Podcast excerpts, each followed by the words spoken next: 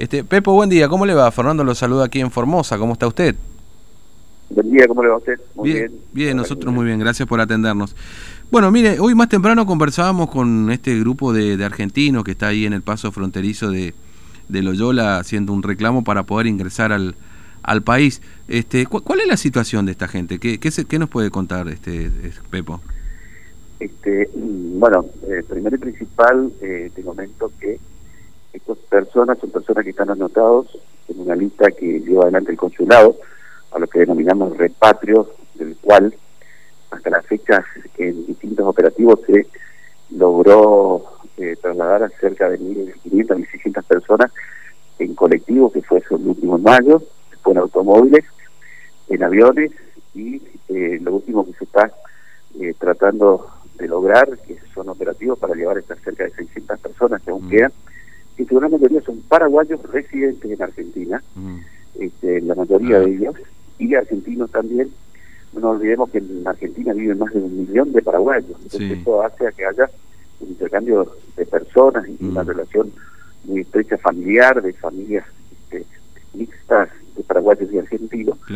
Y ese eh, esa situación hace que haya una movilidad de personas este, muy, pero muy, muy importante. En ese contexto, eh, es que estas personas que fueron quedando hasta ahora para el repatrio, estamos eh, generando un operativo que si Dios quiere logramos las autorizaciones, que no depende del consulado, no depende de la embajada, esto depende exclusivamente de las autoridades que se conforman Argentina, que es un una especie de este comité que va autorizando los ingresos al país, porque tiene que tener el bueno del lugar donde llega la persona, o sea, mm. llega a determinadas provincias de su municipio, la gran mayoría de ellos son todos de provincia de Buenos Aires este, y de Buenos Aires, los que están viajando y también lograr la autorización de las provincias por donde se traslada este, los micros o los operativos en auto. O sea, cada provincia dispone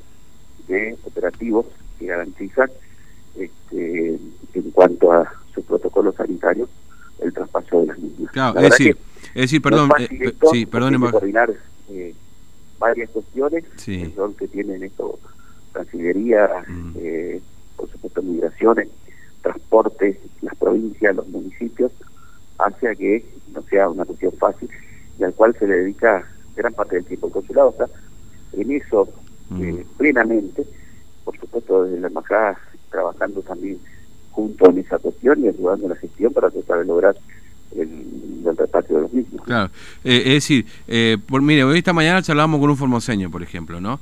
es decir, la provincia de Formosa también tiene que articular el trabajo para autorizar el ingreso de esta persona en definitiva. los ingresos de las provincias limítrofes se suelen hacer en operativos específicos ah. con las provincias fuera de los operativos generales mm. que llevan a eh, Buenos Aires casi todos. Son operativos específicos donde se coordina con la provincia y la provincia autoriza el ingreso y la norma de seguridad en tiempo. Hemos hecho con Formosa ya operativos en ese sentido, ¿no? Mm, sí, sí, sí. Este, ahora, la particularidad aquí, este, Pepo, y lo último que le pregunto para no robarle más tiempo, es que, digamos, son eh, paraguayos residentes en Argentina. Eh, ¿Este sería un inconveniente, digamos, también, o esto demoraría un poco más toda esta situación? No, no, mm. no es un inconveniente, es para nada más aclarar el estatus de, las personas, porque están los nacionalizados, son mm. quienes eh, toman, este, tienen un un un estatus eh, en cuanto a nuestro país, los eh, residentes que son los que viven y tienen también su documento eh, nacional que le permite, en el caso de las elecciones, no votar, el, nacionalizado sí lo puede hacer, este, y, eh, en eso eh, nada más que para traer, pero en definitiva no es el inconveniente ese.